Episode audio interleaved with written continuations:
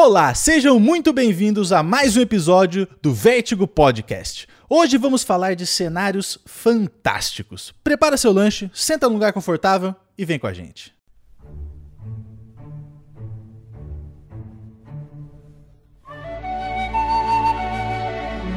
Todo verdadeiro nerd já fez o exercício criativo de se imaginar em um mundo fantástico, vivendo aventuras mágicas, caçando tesouros e enfrentando perigos. Seja por inspiração de quadrinhos, jogos, filmes e livros, ou por uma fuga de uma realidade por vezes dura e solitária. Parece contraditório, mas é uma forma de manter a sanidade em um mundo competitivo e cruel. Mas a brincadeira só é saudável se você conseguir encontrar o caminho de volta. Já tem quase 70 dias que estou confinado e neste momento de pandemia em que mais parece que vivemos uma distopia, essa fuga se mostra extremamente necessária. Para isso, nos reunimos aqui hoje para jogar um pouco de conversa fora e se imaginar em um mundo sem Covid. Eu sou Felipe e os meus amigos são Guilherme Mendes, Fredson Torres E Léo.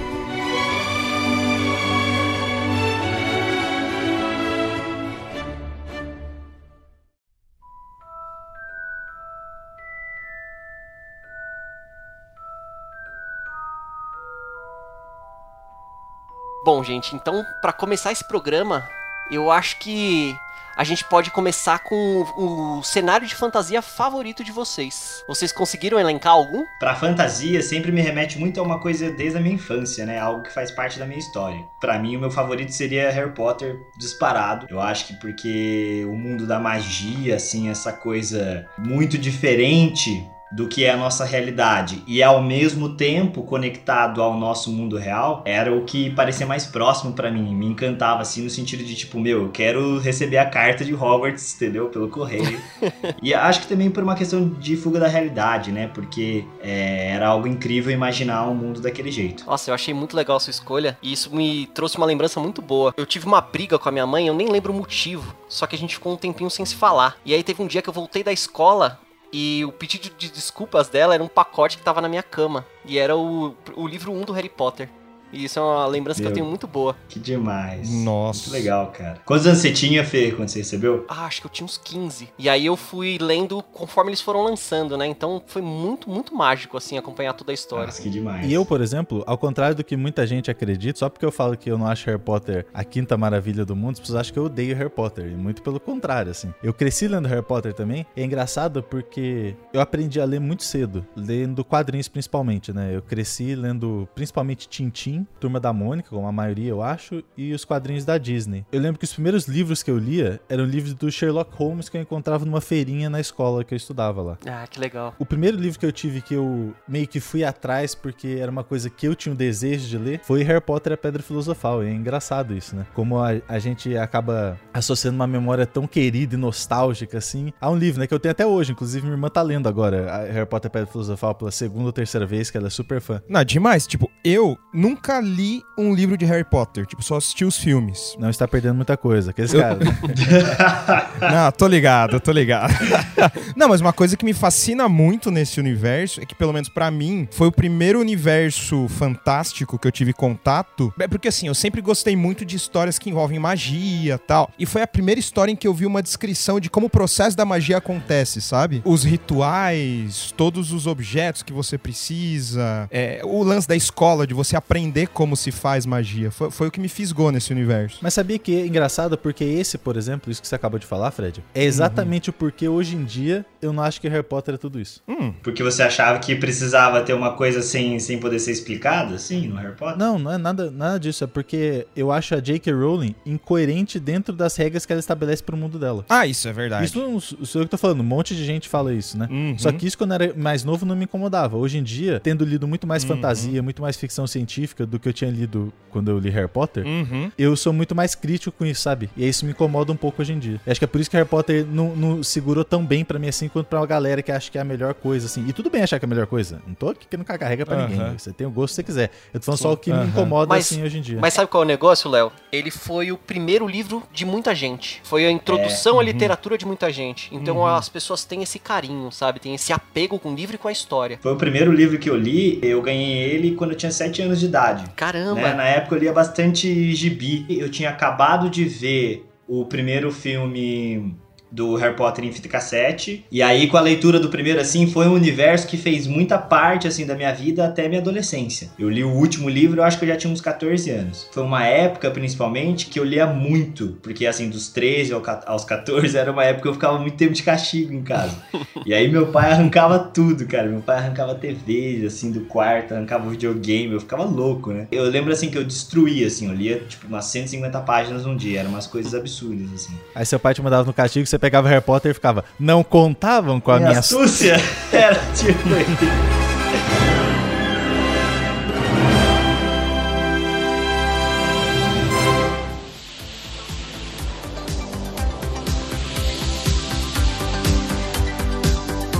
O Léo tava falando que os primeiros livros que ele leu foram do Sherlock Holmes. É, eu já tinha uma biblioteca na escola onde tinha toda a coleção do Pedro Bandeira. E eu adorava, cara. Eu li, mas eu era bem mais novinho. Eu falei do Sherlock Holmes, mas Sherlock Holmes é, são os primeiros que eu tenho memória, assim, de, de ter os livros, sabe? Eu não Entendi. sei exatamente qual foi o primeiro livro. Provavelmente, acho que o primeiro livro, na verdade, que eu lembro de ter lido foi História Sem Fim. Que eu tinha, tipo, uma versão ah, ilustrada caramba. aqui e tal. Nossa, você começou muito bem. Não, o História Sem Fim é um dos mundos que você mais gosta também, né? Que você já tinha falado. Nossa, eu adoro, sou apaixonado por esse mundo. Mas e você, Fred? A primeira coleção de livros que eu, que eu tive contato e que eu tenho muito carinho é uma coleção chamada Salve-se Quem Puder. Vocês já leram? Não, nem ouvi falar. São várias histórias avulsas só que de, dentro de cada página tinha um puzzle. Nossa, que legal. Tipo, você tinha que fazer correlação de uma história que foi contada numa página anterior. Muitas vezes tinha que resolver crime. Você tinha que encontrar desenhos, padrões escondidos na página. É muito legal. Tipo, não é, é uma leitura tão densa, digamos assim, quanto, quanto Sherlock Holmes, mas é a primeira lembrança querida que eu tenho. Que legal, cara. Eu tô vendo as capas aqui, muito legal. Não, é demais, é espetacular. Em relação a, a, a cenário de fantasia favorito, para mim o que marcou mais foi um cenário de RPG que é o Tormenta. Ah. Vocês devem conhecer. Muito bom. Pelo simples motivo que, assim, ele pega o que tem de melhor na, na cultura pop em termos de fantasia medieval e expande isso daí pra cultura brasileira. Eles têm todo o componente de zoeira que a gente tem no nosso dia a dia. E é um universo muito rico que eles foram construindo ao longo aí de uns, se eu não me engano, 5, 6 anos, assim, a partir de, de aventuras que mestres brasileiros iam fazendo. Acho que pra D&D, nada mais é do que um, um, universo ali parecido com, com Terra-média, em que eles têm uma, uma ameaça que não é explicada por nenhuma entidade mística do, daquele universo, não é explicado por ninguém do panteão, a princípio, né, do panteão de deuses. Num certo dia chegou uma chuva vermelha que aparecia em pontos aleatórios no mapa que matava as pessoas, derretia as casas e apareciam uns monstros interdimensionais. A ideia é que os aventureiros eles vão entender o que, que é esse o que, que é esse mistério. A bem da verdade, no passado esse mistério nem os próprios criadores sabiam qual que era a resposta para ele. Eles só jogavam umas cara. Nossa, que legal, cara. uma, uma, umas ideias no ar. Hoje em dia eles já estão com uma historinha feita, já tá ali no vigésimo ano lá do, do universo. É, o universo expandiu muito, tem até jogo, né? Sim. I'm going on an adventure! Mas, Fê, qual que é o seu cenário favorito? Ah, é verdade, eu não falei, né? Olha só. Para mim foi muito, muito difícil responder isso, porque desde pequeno eu tenho dois universos que têm expoentes incríveis em todas as mídias e eu sou apaixonado. E são eles o steampunk e o cyberpunk. Vocês manjam? Ah, Sim. podia, Sim, mano. Steampunk eu conheço. Steampunk é o que tá aqui no, no, no Cocoro, mano. então, eu gosto muito do steampunk por conta de filmes como Máquina do Tempo, que depois eu li o livro. Vocês conhecem essa história? Do H.G. Wells? Wells. Sim. Sim. Mas a história é de um cara que perde a, a mulher, a esposa, e ele fica tentando desenvolver uma máquina para tentar voltar no tempo e salvar ela. E aí o que acontece? Ele vê que coisas que aconteceram no passado, por algum motivo ele não consegue mudar. Então toda vez que ele salva a mulher, ela morre de algum outro jeito. É um negócio Caraca, muito louco, assim. É feito borboleta, né? Sim, não sei se dá uma pane na máquina. De alguma forma ele vai parar muito, muito tempo no futuro. E o futuro, ele tem dois tipos de humanos que se desenvolveram diferente. Os Eloy, que são bondosos e vivem na superfície, e eles morrem de medo do escuro por conta dos Morlocks. E aí, tipo, tem até nos X-Men, né? A galera que vive no esgoto lá são os Morlocks, e vem dessa história. Mas eu fiquei muito, tipo, na dúvida se eu, se eu escolhi esse cenário steampunk ou cyberpunk. No cyberpunk, a gente já tem um, um jogo que tá para lançar esse ano, né? Que é o Cyberpunk. O... 2077. 2077. Com mozão. Com mozão.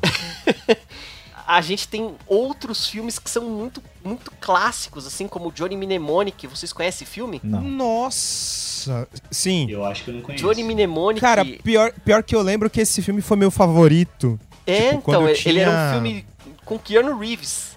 Sim. E, e ele tá super novinho, ele é um hacker que ele transporta informação. Então qual é a ideia? Eles roubam uma informação importante e ele guarda essa informação na cabeça. E aí era uma coisa que muitos grupos estavam atrás. Então ele, ele vira um alvo de várias organizações. É um filme bem antigo, provavelmente envelheceu mal. Só que a história era muito legal e ele era muito com cara do, do cyberpunk, sabe? E uma outra coisa que, que eu jogava muito na época da escola era o Shadowrun, que era um RPG de cyberpunk. Vocês já ouviram falar? Não. Só a propaganda que tinha na, na Dragão Brasil. Nossa, era incrível. Você ficava tipo dias pra fazer sua ficha. E eu acho que o melhor resumo, né, do que é esse RPG é uma junção de Senhor dos Anéis com Matrix. Deve Ô, louco. demais, então. É demais porque ele é futurista, então você tem aqueles samurais urbanos, você tem as grandes corporações mandando em tudo, né? E ele também tem elementos de, de magia, então tem anões, dragões. Tanto que tem alguns dragões que são donos de bancos, sabe? Umas coisas assim. Ah, legal, Caraca. legal. Então ele, ele mistura bem os dois universos e é tipo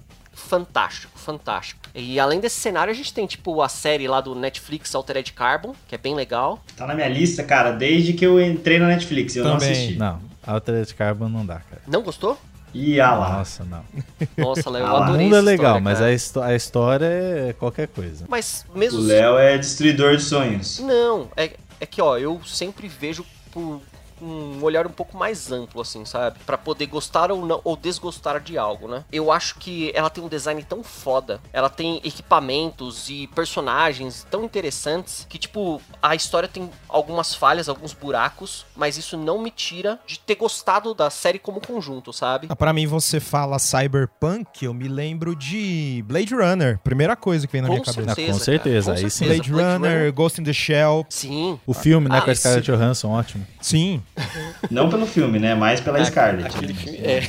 Não, aquele filme é, é fraco, Não, cara. calma, calma. Eu gosto do visual, mas o É- filme é uma merda. fraco é pra quem- Aquele filme é Não, é fraco pra quem conhece o anime. Sim, pela base, né? Se você nunca viu nada de Ghost in the Shell, é maravilhoso. Mas sendo bem sincero aqui, eu não acho o filme de todo ruim. assim. A Scarlett é mais maravilhosa. Eu acho que o ele filme. só, ele só não capta a essência que tem o anime em si. Sim, sim. O anime é bem mais reflexivo e tal, né? O filme é mais ação um pouco. Americanizaram o negócio. Sim, é meio sim. inevitável, né? Que você perca a essência artística da parada. É tipo Pacific Rim Evangelion, sabe? Sim. Mas é que o público americano, em geral, não só americano, o público em geral da humanidade, assim, tende a gostar mais de coisas mais aceleradas, assim, mais vibrantes, do que uma parada reflexiva, lenta, que nem é o Sim, anime. profunda. É, eu não sei. Eu fico balançado com, com relação a isso, sabia? Dessas adaptações. No sentido de, tipo, deveria ser adaptado nesse sentido. Eu acho que eu tenho um pouco de dificuldade de separar os dois, sabe? Se eu gosto muito de uma mídia e ela é adaptada de forma meio porca, eu não consigo abstrair. Mas aí você deixa de gostar do que você já gostava antes? Não, não, isso de forma alguma. Parece que, tipo, parte da obra, já que aquilo entrou pra obra, é cagada, entendeu? Tipo a namorada que te trai. Você gosta, mas você sabe que ela te trai. Ixi,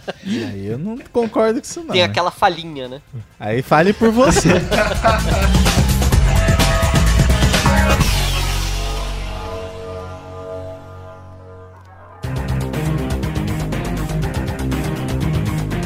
pega muito pra mim, na verdade, é a lembrança que eu tenho desses mundos, assim, enquanto eu tava a minha formação como leitora. Mas são completamente fantásticos, não são de ficção ou cyberpunk ou nada do gênero, né? O primeiro, que é um dos meus favoritos, foi o primeiro que eu fui apresentado de todos esses daí, é X-Men. Ai, nossa, adoro. Eu comecei a ler X-Men quando eu era muito pequeno. Depois eu passei a ver a série animada dos anos 90, que é fantástica também. Uhum. E X-Men. aquela música de introdução incrível, né? Não, excelente. Inclusive tá tocando agora. eu, quando era pequeno, antes de, de conhecer qualquer um de vocês que estão aqui falando comigo, eu era muito quieto, assim, eu tinha poucos amigos, sabe? X-Men me dava a sensação de que eu não tava sozinho. É a sensação de você ter alguém, sabe? De que por mais que o seu grupo de amigos seja pequeno, você tem eles ali com você. E eles vão te ajudar quando você precisar. dá pra traçar um paralelo com aquele sentimento de chegou cartinha de Hogwarts. Sim, sim. Só que pra mim, eu acho que a, a escola do Xavier tem uma outra pegada. Não só você vai encontrar a tua turma, mas você é especial do seu jeito. Sim. É, porque Né? eu acho que Nossa, até isso é no, no. X-Men tem uma coisa que. O X-Men ele, ele é uma narração muito inclusiva. E no cenário que a gente vive atual, querendo ou não, que essas coisas começaram a pipocar mais, eu sofria bastante bullying na infância, principalmente na escola. Esses universos, de alguma forma, nos abraçavam. Já que vocês voltarem em Harry Potter, eu vou falar aqui o meu segundo mundo favorito, assim, que é o mundo que me fez passar a gostar menos de Harry Potter, que é Senhor dos Anéis. Quando eu li Senhor dos Anéis, a, a história pra mim pareceu muito mais coesa e muito mais bem planejada do que Harry Potter. Eu li Senhor dos Anéis muito mais velho. E isso mudou muito pra mim, assim, a, a minha visão, sabe? Porque eu comecei a ter um olhar mais crítico pras coisas que eu lia. Por isso que eu falei que foi uma, um outro momento da minha vida que, que me mudou um pouco como leitor, assim, me ajudou a me formar como É leitor. o divisor de águas, né? Sim, muita gente falar, ele é muito descritivo. Tolkien tem as manias dele, sabe? Muito descritivo, fica colocando canção, mete o tom bombadinho em toda a história. Não sei essa fascinação que o cara tem pelo tom bombadinho. Mas a forma como ele consegue conceber as coisas, eu nunca li nada parecido assim. Vou dar um exemplo pra vocês, tipo, uma das coisas que eu mais gosto do Tolkien nem é do Senhor dos Anéis, é do Silmarillion, que é o mito da criação Nossa. do mundo do Tolkien, que é uma coisa assim, tipo, é impressionante, porque assim, eu não sei até onde vai o conhecimento de vocês, né, mas na Bíblia, por exemplo, a criação do, do mundo assim acontece pela palavra, né? No Tolkien É o abracadabra. É. Manja, abracadabra, o que significa? Não, não sabia disso. Abracadabra significa eu crio enquanto falo. Olha aí, eu não sabia disso. As paradas do cultismo aí, Olha mano. o cara aí, meu. A Olha fera aí, hein? O cara é maçom dando- dando e a gente nem sabia. aí, mano. Isso aí é coisa do capeta, tá ok? Isso aí é coisinha de vagabundo. Você não pode falar uma coisa dessas aqui nesse podcast, tá ok? Deixar o tio Del Assim, Devil no tocante, orgulhoso. no tocante ao abracadabra, a gente não vai poder começar a falar disso aqui aqui, tá ok? Que isso? Tá proibido. Ô, Léo, eu confesso que quando eu li o Silmarillion pela primeira vez, eu vi essa introdução, eu falei, mano, Tolkien deixou a Bíblia no chinelo. É meio a sensação que você fica. Eu comecei a ler recentemente, porque na época que eu tava lendo Senhor dos Anéis, eu li Senhor dos Anéis, Hobbit, eu achava que só tinha Silmarillion depois. Então eu falei, eu não vou ler, porque aí vai acabar, né? Tipo, acabou tudo. Nossa! Caralho, Léo. Aí- Puta, ó, deu até um Vou arrepio. guardar essa história. Nossa, Não. termina que eu vou te falar a minha história, você vai ficar chocado, mano. A- Aí o que que eu fiz? Eu deixei. Aí depois fui descobrindo que tinha outras coisas e tal. Daí eu falei, esse ano agora, tipo assim, vou pegar pra ler. Quando eu li a primeira, é que não é bem a primeira, né? Tem as primeiras três pequenas histórias do Silmarillion, que conta a origem do mundo e como vai chegando na Terra-média e tal. Mano, eu parei e falei, caraca, velho, o cara é um monstro sagrado. Negócio absurdo. Nossa, deixa eu falar uma parada que você vai ficar agora em choque, cara. Eu ganhei um RPG com 13 anos de idade do Senhor dos Anéis. E eu me apaixonei pelo universo. Então eu conheci o, o negócio cedo, muito antes de falarem em gravar filme, sabe? Tanto que quando gravaram, era um fã tão xiita que eu falei, puta, essa adaptação vai ficar uma bosta. Você vai revoltado que você fala, não, isso vai ficar uma merda, não quero que essa história seja adaptada. Eu li o Senhor dos Anéis primeiro, né? Primeiro, na verdade, foi esse RPG. Fui pro Senhor dos Anéis e, e voltei pro Hobbit. Desde então, eu comprei tudo. Tudo que tinha do Tolkien ou que era editado pelo filho dele. E o Silmarillion, que o pessoal fala que é o mais genial, ele está no plástico na minha estante. Justamente por esse sentimento, Léo. Porque, tipo, eu amo tanto que eu sei que quando eu ler esse daí, eu não quero que acabe. Olha que louco isso, cara. Nossa. E, o- Caraca, e os meus amigos foda. há anos, eles falam que, tipo, eu tenho que ler esse livro que ele é o melhor. Então eu vou ler, claro, só que eu tô guardando pra um momento especial, cara, que vai ser minha despedida de Tolkien. Ó, eu falo, me dá até um arrepio, sabe? Não, e sabe o que é foda? Eu tenho, por exemplo, eu voltei a ler quadrinhos, eu já vou emendar até com a minha última indicação. De acordo com eu fui ficando mais velho, eu fui meio que abandonando os quadrinhos, porque eu achava que era coisa de criança, sabe? Quando eu voltei a ler quadrinhos, eu comecei a procurar, tipo, quais são os quadrinhos principais, assim, que, né, que eu não conhecia muito quando era criança. Eu li meio que o que tinha Sim. nas bancas e tal, né? E aí eu fiquei sabendo do Sandman. E daí eu lembro que eu comprei a primeira edição, eu comecei a ler, aí eu parei. Eu não vou ler isso, porque se eu ler isso, que é a melhor coisa, como que eu vou gostar do resto? Caraca. É, é foda, né? Que absurdo. Mas isso entra na minha outra recomendação, que não é exatamente Sandman. É uma coisa que me fez ver que coisas que eu tinha ideia, entre aspas, que eram pra criança, não necessariamente eram pra criança, que é Avatar, a Lenda de Aang. Ai, fantástico, cara. Nossa. Eu adoro. Eu adoro também. Porque Avatar é um desenho e, cara, é fantástico. É um desenho pra criança, fantástico. mas que até hoje, toda vez que eu vejo, eu fico emocionado, me arrepio de lembrar. E eu tinha uma visão de que Sim. os desenhos animados eram coisas só pra criança. Não, não, cara. Penso que eu era adolescente nessa época, eu achava que eu sabia tudo do mundo. né? Sim, com certeza. Eu acho que esse negócio dos desenhos te ensinarem valor da amizade ou de que você deve persistir. Se você assistiu Super Campeões, cara, você é o cara que não desiste, entendeu? Não importa Tá aí. a, a diversidade que vai aparecer na sua vida, você sabe que a persistência vai fazer você chegar no. É a chave do sucesso, entendeu? Então não tem esse negócio, ah, eu sou mais fraco, eu sou mais burro. Não. Você tem que ser o mais persistente. É isso que esses desenhos ensinam desde cedo. Então, aqui em casa, a Alice nunca assiste aquele Peppa Pig. Porque, Nossa, primeiro que aquele Peppa Pig desenho é é uma uma. destruidora de mentes. Exato, cara. Primeiro que aquele desenho é uma rola. Isso aqui é, uma... é a rola que você desenhava na carteira. Todo mundo sabe que é uma rola rosa. Além disso, cara, a galera, ai, nossa, que bonitinho o Peppa Pig. Se você assiste aquilo com a criança, a todo momento, tanto as crianças quanto a mãe estão desrespeitando o pai, estão tratando ele como burro, ele é o papai bobinho. É verdade. A mãe passa alguma instrução pra criança e ela não obedece. Ah, vocês acabaram de tomar banho, não sai lá fora. Sai lá fora, vai ficar pulando Aí tem a lama. poça. Isso, Sim, a é. poça de lama. Sim. Cara, esse Então- episódio, minha prima ficava assistindo e eu achava terrível. É, na- nas falei, pequenas meu, Ela vai coisas, querer sair cara. lá na rua e se sujar toda. Exato. Nas pequenas coisas você vai vendo que aquilo lá serve pra quê, cara? Tipo, que valores ensina naquele negócio? A gente segue um meio que um modelinho assim do de como a Carol cresceu. A Carol cresceu assistindo os desenhos do estúdio Ghibli. E eles são sinistros, eles são assustadores, só que eles geralmente têm uma moral muito bacana, sabe? Mesmo esse lance que você falou, Léo, de X-Men, sabe? De ser um dos seus ce- cenários favoritos, né? E eu gostava tanto desses personagens, cara, que eu acho que eles tiveram um, um papel essencial na construção do meu caráter. O que vocês comentaram eu achei muito foda. Esse lance de você não, não se sentir aceito, sabe? Quando você tá crescendo. Você vai passar por isso. Em algum momento. Por mais popular que você seja na escola, sabe? Você, tipo, vai sentir que você não se encaixa num grupo. Ou que você não é bom o bastante. E eu acho que, na Marvel principalmente, eu acho que na DC os, os heróis são muito poderosos. Na Marvel, os heróis já são mais falhos. Ela cria uma identificação muito fodida. E ela, tipo, te edifica. Então vamos pra essa parte dos universos que são os mais assustadores, na opinião de vocês. O Gui já até falou do dele, né? É, eu já até falei. Eu, eu amo, eu amo esse universo, mas é para mim é muito assustador. Se, se um dia eu falasse assim pra mim, olha, você vai pra Terra-média, fudeu. Eu já falo, "Mó, me mata aqui. que eu nem quero ir. Assim, né? Terra-média, Eu acho que você tá, e acho olhe que você lá. Tá, mas você tá equivocado, cara. Tem um monte de lugar na Terra-média que é de boa. Sim, vai pro condado, Uma cara. caralhada Tipo, de lugar é. que não é nada. Não, mas é- Agora, você quer que não, eu fale mas, pra ó, você o que que é foda? Um lugar que é foda? Y Último Homem. Eita. Meu irmão, esse é o pior lugar pra você viver. Porque a história de Y Último Homem é um vírus matou todos os seres vivos com cromossomo Y, exceto um homem, que nesse caso seria você, ou eu, ou o Fred, ou o Fê, quem quer que esteja vendo lá, um homem e um chimpanzé pequenininho, não é chimpanzé, é um macaquinho prego, assim, pequenininho. E aí o que acontece? As mulheres começam a tomar conta, fazer as coisas, né? Ah, Várias coisas deixam de existir por falta de funcionalidade, falta de gente pra operar e tal. Mas o que acontece? As mulheres, uma hora, descobrem que tem um homem vivo. E esse cara é caçado pelo mundo inteiro por todas as mulheres que existem, cara. Mas, é, Que- mas o que elas é queriam pior fazer o que com ele? Porque isso é Matar, importante. acabar com ele. Que Caraca. lugar, que lugar é pior você ver do que isso? O bagulho passou de um anime hentai pra uma história de terror rapidinho, né, cara?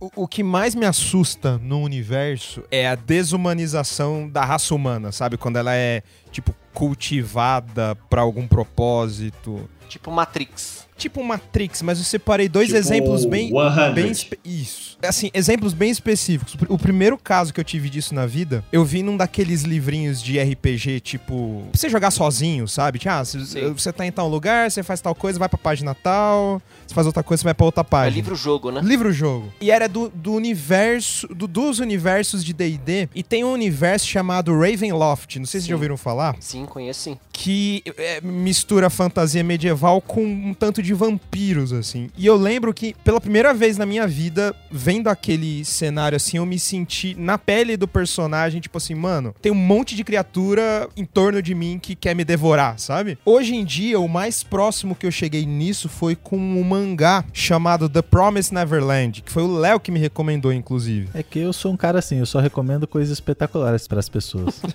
É espetacular, mas chegou num ponto da história agora que eu tô aquele fã com, com medo de ser magoado, mas vamos ver. Sim, acho que dá pra eu descrever esse universo, porque logo no primeiro mangá eles já contam isso daí, mas assim. Você não vai contar o final do primeiro volume, né? Não, não vou, não vou. Porque isso vai estragar Mas- o plot twist absurdo. de- deixa. ah, Vamos ver como é que eu posso não estragar isso. Eu vou fazer um resumo aqui. É um bom desafio. Basicamente, é um orfanato que as crianças moram nesse orfanato. E aí tem uma mulher, uma única mulher que trabalha lá, que toma conta das crianças. E essa mulher fala para as crianças que elas podem fazer o que elas quiserem, exceto passar da cerca para ir para uma floresta que tem lá perto. Nas últimas páginas do primeiro volume, você descobre por que, que as crianças não podem passar. Entendi. Caraca, fiquei intrigado com essa história, cara. Porque assim, a primeira coisa que você pensa é que é uma coisa tipo a ilha. Ah, tá. Você pensa, ah, tem algum propósito por trás. Mas é muito pior. E a cada edição fica pior. E é uma parada que vem do nada. Você tá lendo o primeiro volume, você fica assim, nossa, tá meio estranho isso aqui, hein, mano. Do nada, você tá, tipo, lendo tranquilo assim, de repente você vira a página, pá! E é Bem chocante. Plot twist.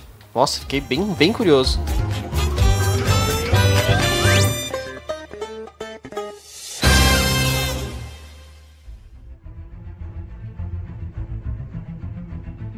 Eu tenho medo, cara, dos universos com coisas que fogem muito do nosso entendimento. Eu posso citar aí o, o universo do HP Lovecraft, que tem seres que são extradimensionais, ou mesmo um filme como Hellraiser. Você tem um artefato que abre uma dimensão do inferno. Vocês lembram desse filme? É que Hellraiser tem uma parada meio fetichista, né, mano? Que isso? Pô. Que barbaridade Tem uma é essa aqui, cacete? Tem uma galera que adoraria aquele ganchinho no mamilo, saca? Não, mas, mas essa é a ideia, cara. Qual que é o, o lance dos cenobitas, né? Que são os demônios da, da história do Hellraiser. São pessoas depravadas mesmo, que elas vão pra uma parte do inferno onde elas sofrem tanto que elas começam a pegar gosto por esse sofrimento. Então, tipo, é uma parada muito sinistra, cara. E aí, qual que é o negócio né, na história? Esse artefato que parece um cubo mágico é um presente deles pra quem encontra. Então eles vão trazer aquela dor pra você encontrar um nirvana através disso, sabe? Através da, de uma morte que não vai ser o fim. Esses universos que mexem com outras dimensões são tipo sinistros pra mim, sabe? Eu lembro de um conto que eu li do HP Lovecraft que chama A Cor que Caiu do Céu. Muito bom. Ele é Excelente. muito, muito foda, porque ele é uma coisa que você vai lendo, você vai vivendo o terror do protagonista da história, porque é uma parada que é uma cor que você não consegue imaginar, porque ela não tem no nosso mundo. E ela cai do céu e ela vai devorando tudo. Tudo vai ficando destruído. Fred até citou uma coisa que eu achei interessante agora pra defender meu ponto, que é esse negócio de desumanizar, né? Se você assistir um filme como Alien, em que, tipo, as pessoas estão sendo caçadas por algo que é superior, que ela não te enxerga como um ser senciente, sabe? Ela só se te enxerga como, tipo, algo pra caçar e matar. É uma parada que me deixa muito, muito assustado, sabe? Às vezes nem pra se alimentar. Exato, Às vezes é só é- por ela matar. só quer te É. matar. É. isso, essa é a parada. Eu acho que se eu tivesse naquele universo do Alien, eu tava muito, muito fudido, porque pra mim é um universo aterrorizante, cara. Eu acho que por isso que Lovecraft é tão genial, porque ele, ele consegue inventar criaturas que faz isso que você falou, só que de uma maneira muito mais ampla. Tipo, ah, a Sim. criatura ela não quer nem se alimentar, ela só quer te insira alguma coisa que você não consegue nem entender aqui. Exato. Só- Pega o rei amarelo. Puta que o pariu. Não, tanto que só de você sentir a presença dela, você não precisa nem ver, você já enlouquece na história. Isso é uma parada que foi. Foi uma tentativa, eu acho, naquele Bird Box, sabe, de fazer, e que é complicado quando você adapta pra uma mídia diferente de um livro, né? Tem um monstro que ele é sinistro e você não pode mostrar. E isso é o grande lance do Lovecraft que é foda, sabe? Então, tipo, o que que é um monstro sinistro? Ele tá na sua imaginação. Então o meu monstro sinistro é diferente do seu. Se ele vai pra uma mídia como a do cinema, ele pode mostrar lá uma aranha que pra mim, tipo, X, entendeu? Não, mas Ela não pera vai aí, me isso aí, assustar. mas isso aí não necessariamente acontece no cinema. Porque, por exemplo, o filme Bebê de Rosemary, você fica o filme inteiro cagaço, que porra é essa desse bebê e tal. E na hora que a mãe vai ver o bebê, que é o momento que você vai falar, puta, agora e tal, você não vê o bebê. Você só vê a reação Sim. da mãe ao bebê. E isso gera muito mais Sim. medo do que se você mostrasse o bebê de fato. Claro, porque daí a- é, É, o isso que eu ia seu falar. terror. Só que o Bird Box é onde eu acho que eles erram. De certa forma, eles acabam materializando alguma coisa. E aí é onde eu acho que eles erram. Eles poderiam ter sido um filme muito mais foda, né? Sim. E eu achei do que também. ele foi, realmente. Eu acho que a proposta é boa, só que a execução nem tanto. E eu já ouvi falar que o livro é excelente, então eu quero ler o livro por conta disso. Mas falando em coisas excelentes, Fê, em que mundo fantástico você gostaria de passar um tempo? De viver por uma época da sua Ah, vida? Aí já fica até com uma recomendação, cara, porque é um mundo de um livro que eu li, é uma trilogia, né, chamada Mundo de Tinta, é de uma escritora alemã chamada Cornélia Funk. Ele é um trabalho muito bem feito pra quem é é amante da literatura, porque os personagens, eles amam livros. Ele conta a história de um cara chamado Mortimer, que ele tem um dom que quando ele lê um texto em voz alta, as palavras tomam vida. E as cores, é, as, as coisas e os seres dessa história, eles surgem como se fosse mágica. Tem até É, tem uma um filme adaptação... isso, com É. uma adaptação pro cinema, né? Que não é Isso, tão do- boa, não é mas tão eu boa, é- gosto. chama, chama Coração de Tinta, que é o primeiro livro, Isso. né? Que é do É, Brandon eu ia Fraser. perguntar até se tem a ver. Isso. é. Tem a ver, cara, só que como eles não sabiam se o filme ia virar ou não, eles meio que jogaram a trilogia naquela história curta. Então ela, ela é muito corrida e muito fraca, sabe? Ela é muito mais fraca que o livro. Esse mundo, ele é muito fantástico porque o que acontece logo de cara, assim, sabe? Mortimer fica muitos anos sem é, usar esse dom dele, porque quando ele usou, ele aprisionou a esposa dele em um livro. E ele não tem controle disso. Então passam acho que uns 10 anos na história, até que um dos caras que ficou preso pra fora desse, desse livro, chamado Dedo Empoeirado, volta e cobra que ele leia. Porque enquanto o Mortimer ficou sem a mulher, o Dedo Empoeirado ficou tem- sem toda a família dele que tá no livro. Sem esposa, É, sem no, filme, filhos. no filme eles colocam mais- um pouquinho mais de tempo, né? Sim. Por que, que ele tá aqui, né? Por que, que ele tá aqui na minha lista? Eles encontram o escritor desse livro, desse Coração de Tinta, que é um livro dentro do livro. E esse cara, ele vive o maior sonho de quem escreve. Ele vai pra dentro do livro dele. Então, assim, se vocês não conhecem, cara, eu acho que fica até como recomendação do, do- dessa trilogia. Ela é muito gostosa de ler. Ele é muito interessante. É realmente pra quem é apaixonado por literatura. Caraca, que fantástico, mano. Eu nunca tinha ouvido falar disso. Eu vou procurar pra ler. Ele é muito bom, cara. Anotei bom vi o filme umas três vezes. Eu não, eu não gosto muito do filme, por incrível que pareça, né? Ele é meio filme Sessão da Tarde, Viu assim, como eu mas... falo que o cara gosta de tudo? O cara não fala, eu não gosto do filme e eu vi três vezes. Você tá de brincadeira com a minha cara. ele, é, ele é um filmezinho meio Sessão da Tarde. Ah, então tem critério. Tem critério, você viu? Eu não gostei. É. Eu não, Não gosto. tem, do porque ele não fala que ele acha o filme uma bosta. Ele fala assim, veja bem, o filme, o filme me desagrada O em filme alguns é pontos, bosta, mas eu acabei ele assistindo ele três que é bem legal, que é vezes. isso que você falou. né?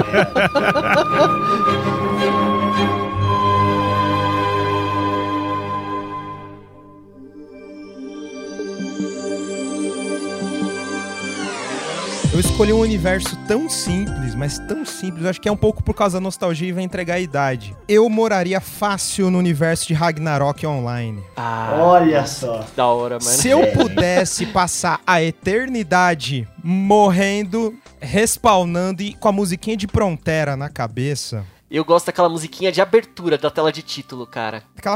Ad- Nossa, adorava aquela musiquinha. Nasceu nos anos 80, com certeza. Exato. Porque assim, não sei se é, se é um pouco reflexo do, do momento atual, mas se você olha pra Ragnarok Online, você fala, mano, tempos mais simples, vida mais simples, sabe? Objetivos simples, diretos e alcançáveis. No fim das contas, tudo se resume a você chegar na sua classe 2-2. E é isso. Puta, Mas ó, vou, vou falar. e é um universo agradável, é uma coisa bonitinha e tal. É bonitinho mesmo, cara. Tem uma coisa que me toca quando você fala assim, de verdade agora, a parte emoção. Põe música emotiva aí, né? edição. Não. Tem uma parte que me toca quando você fala isso, assim, essa questão de vida simples, cara. Isso é uma das coisas que, assim, até, por exemplo, agora que eu fiquei meio aficionado com a cultura viking, até por causa das séries vikings que eu fui assistindo, essa parada, assim, tipo, que nem o Ragnar, né? Pelo menos o que mostra na série. Não sei se realmente era assim. Ele nunca quis ser o que ele se tornou. Ele queria, na verdade, continuar sendo lá o fazendeiro com a mulher dele, entendeu? Sim. Vivendo a vida simples dele na, na vila dele, assim, tranquilamente. Mas essa coisa da vida simples é uma, é uma coisa que me encanta em todas as histórias, né? E aí, se for pegar do mundo do Tolkien, a questão do condado, e aí eu vou chegar na minha sugestão. É um mundo fantasioso, mas que talvez esteja mais próximo da realidade, da maneira que ele foi inventado, que seria o universo das Crônicas de Nárnia. E aí tem essa questão da fuga, Calma Né? aí, pera aí. da, deles. Está perto da realidade. Deus é um leão que fala e você entra num guarda-roupa pra... Que realidade é essa que você tá vivendo, meu irmão? Eu vou. Eu Tá cheirando leite em pó? O que que aconteceu? Eu vou explicar pra vocês. Primeira história, ou pelo menos o primeiro filme aí das Crônicas de Nárnia, que é né, o Leão, a Feiticeira e o Guarda-Roupa, quando os irmãos entram dentro do guarda-roupa e eles vivem uma aventura de anos, quando eles saem do armário, tipo, eles ficaram alguns minutos, alguns segundos dentro do armário. Tipo, você termina o primeiro filme assim, se você não conhece a história, você fica assim, meu, era verdade esse universo ou era só um sonho desses moleques por causa de toda a tragédia, assim, que eles tinham vivido, sabe, durante a vida, assim, de não terem os pais tal, essa coisa tudo. De perderem os pais, na verdade, na guerra, né? Você sabe que essa sua explicação me lembrou muito o Labirinto do Fauno. E lembra bem. É uma história fantástica que é basicamente uma fuga da realidade da menina, né, cara? Exatamente. Você não sabe se ela realmente era uma princesa, né, naquele mundo encantado, né, de faunos. Você e- nem sabe se existe, né, aquele filme. Exato, cara. Ou se ela só, tipo, tava tentando viver uma coisa menos desgraçada que aquele momento de guerra, né, cara? Lembrou Sim. a vida de Pi também, né? É, sim, sim. Do tigre, As né? aventuras de Pi. Caralho, muito boa essa história. Agora eu vou falar o meu mundo. O mundo em que eu veria. Que eu tô surpreso que ninguém falou, porque eu achei que alguém ia falar esse mundo antes. Ter oportunidade de voltar pra mim. Que eu tô até pesquisando ver se eu pensava em outro mundo. Que é Pokémon. Pokémon? Adoraria viver no mundo de Pokémon, cara. Nossa, cara, eu acho, eu acho Que muito legal. Bosta, eu mano. adoro, eu adoro. Eu tenho quatro cachorras. Eu adoro minhas cachorras. Eu adoraria ter um mundo de Pokémon, ficar treinando os bichinhos, ir pras batalhas, cuidar Você deles. colocaria seus cachorros pra tretar? Cara, é verdade. Não, não, não pra tretar, mas eu gostaria de, tipo assim, treinar os meus bichinhos. Imagina, seus, aí- seus bichos não morrem nunca. Você leva no É, Poké então, Center e Não boas. tem perigo de morrer. Caraca, mano. Cara, seria então. incrível. Eu acho o universo do Pokémon, Nossa, seria cara, maravilhoso. Ter estratégias incrível. batalhas, ficar planejando as coisas. Achei que seria iradaço fazer Tipo, isso. Eu- você participar de um mundo de, de briga de galo e os galo gostam. Puta, cara. é eu- tipo, é Os isso. galos gostam.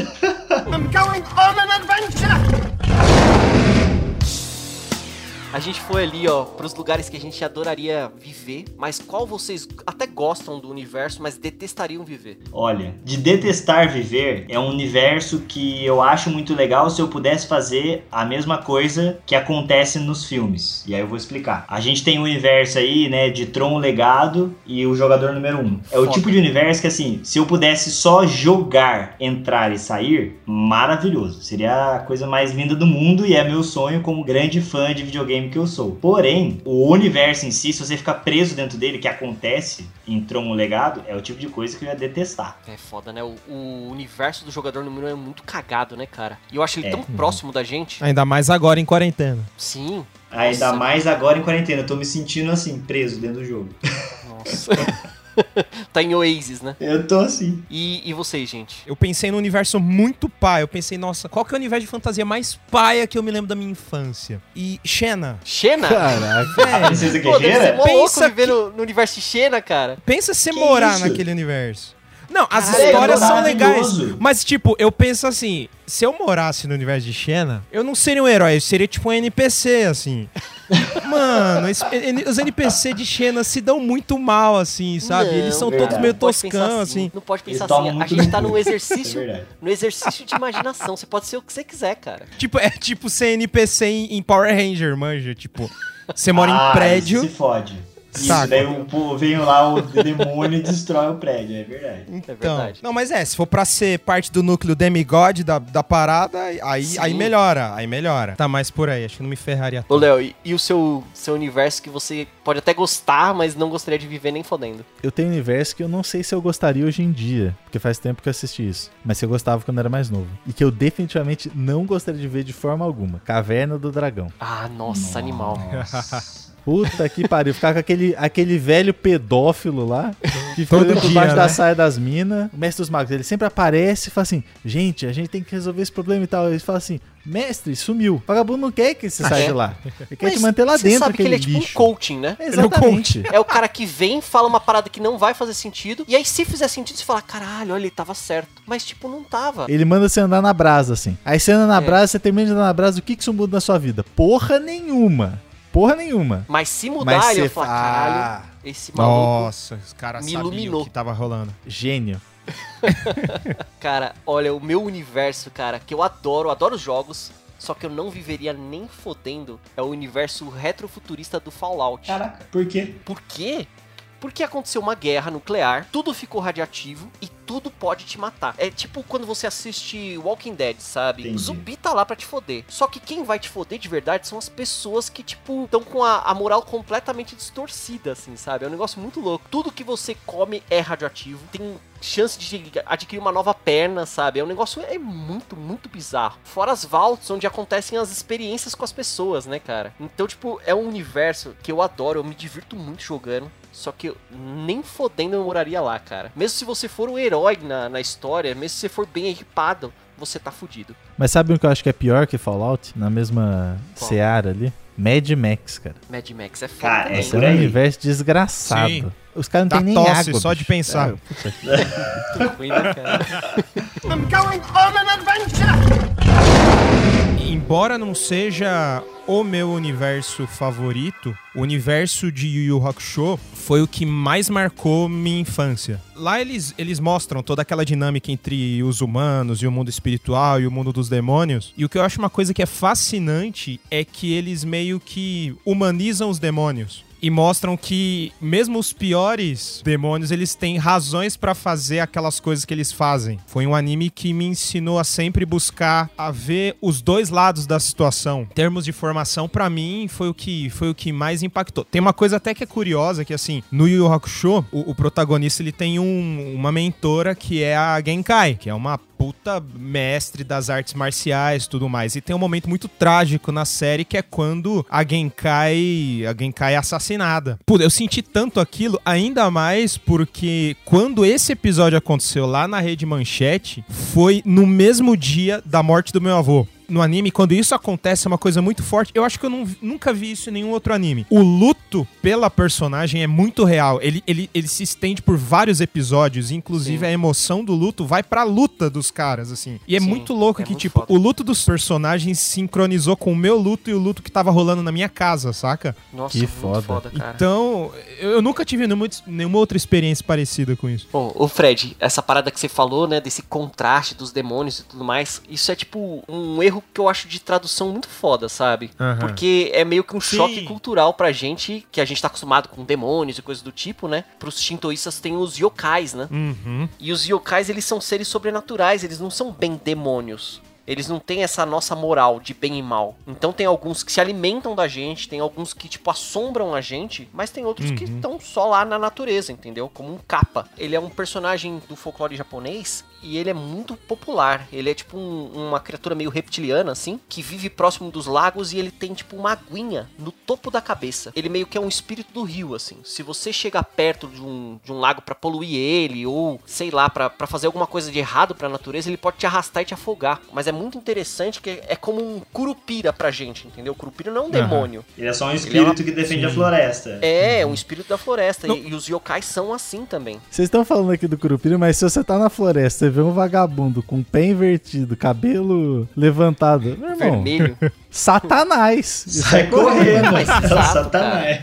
Vai Exatamente. limpando, é, Senhor. É Uma outra coisa que eu acho bem legal, assim, dessa influência desses universos, assim, na minha vida, é de quando eu ia na locadora de vídeo com meu pai. E a gente sempre teve essa... É, sempre dividiu essa paixão, né, por filmes. E a gente sempre alugava coisas legais, assim como aquele Brasileirinhas. Do...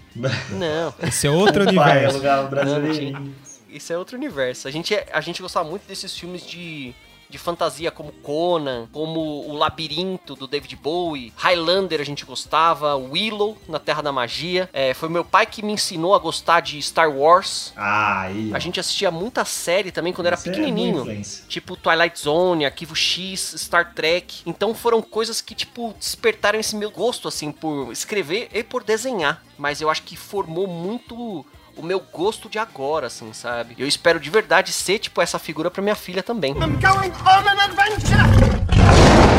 Não sei se vocês viram algumas notícias, acho que saíram, tipo, algumas semanas atrás só, sobre o fato de que algumas reuniões de, de trabalho no Zoom, nesse período de quarentena, estão sendo substituídas por reunião no voice chat do Red Dead Redemption 2. Ah, caralho, que da hora. Então, os caras, os caras, eles estão se reunindo em torno da fogueira, liga o voice chat e começa a fazer reunião de trampo lá. Mentira, foda, eu não acredito cara. nisso. Puta que pariu, Sim. que ideia foda. Que eu empresa é essa que eu quero mandar o currículo? Queria... Putz, pior que não vi, não vi em que empresa estão fazendo. Parece que Caralho, alguém postou no Twitter, falou, ó, a gente tá fazendo na, isso na nossa. E algum, em alguns outros lugares começaram a fazer também. E também ah, daquela senhorinha que jogava Animal Crossing, tinha 87 anos, e aí a galera da Nintendo viu que ela tinha, tipo, quase 4 mil horas de jogo. Nossa.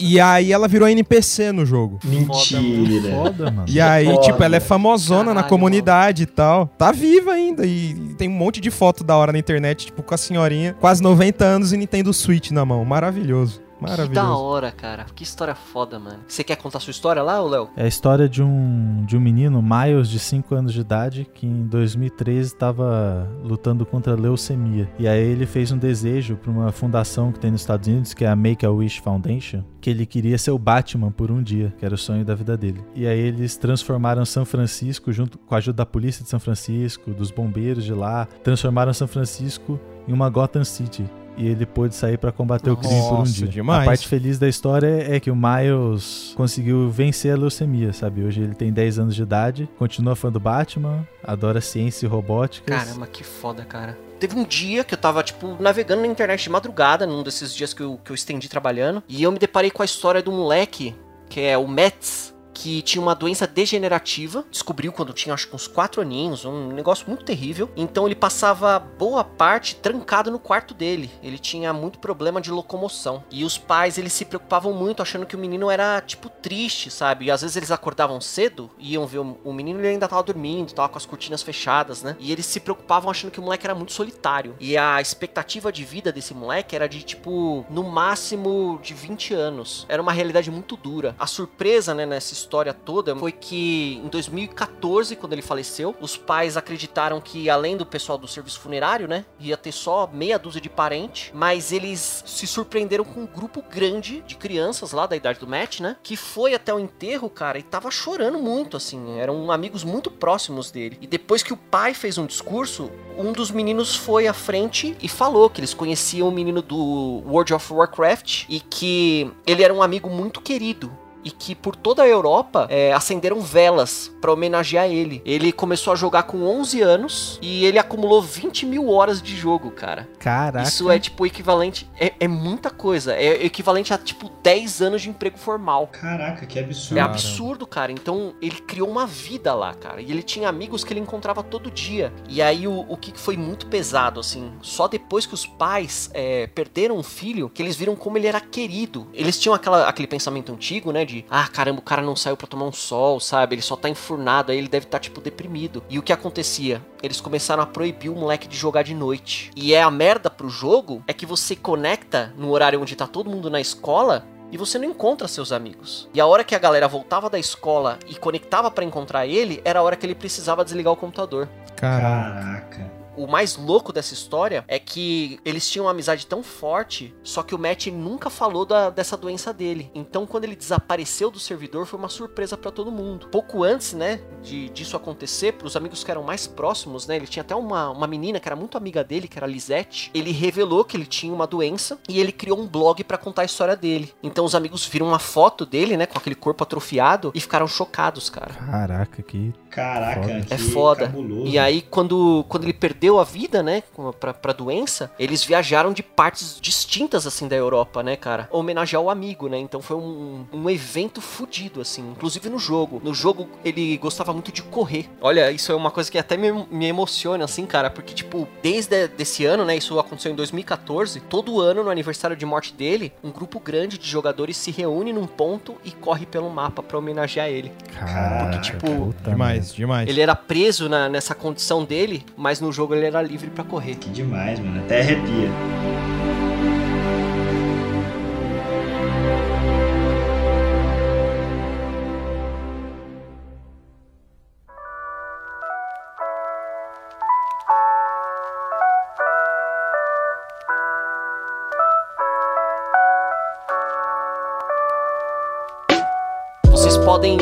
Nosso cast através do site, que é o vertigopodcast.com.br, do Spotify, o link vai estar aqui na descrição. Provavelmente a gente também vai adicionar o nosso conteúdo no YouTube. Nossas redes pessoais vão estar no post também, para se você quiser entrar em contato com a gente. E não deixe de comentar quais são os seus universos favoritos. E é isso, se você gostou do trabalho, deixa seu like, comentário se puder. um grande abraço.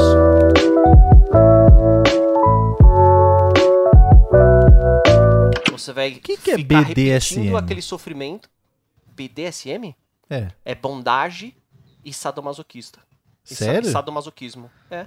Achava que era bundinha senta na marreta. Eu sempre via no Xvideos, mas eu não sabia o que, que era. Sempre aparecia lá no Xvideos, lá era uma, É- uma, é bondade. uma classe lá, eu não Então, entendi. e eu acho que esse, esse negócio mexer com outras Bondade. dimensões. E Santa Maria.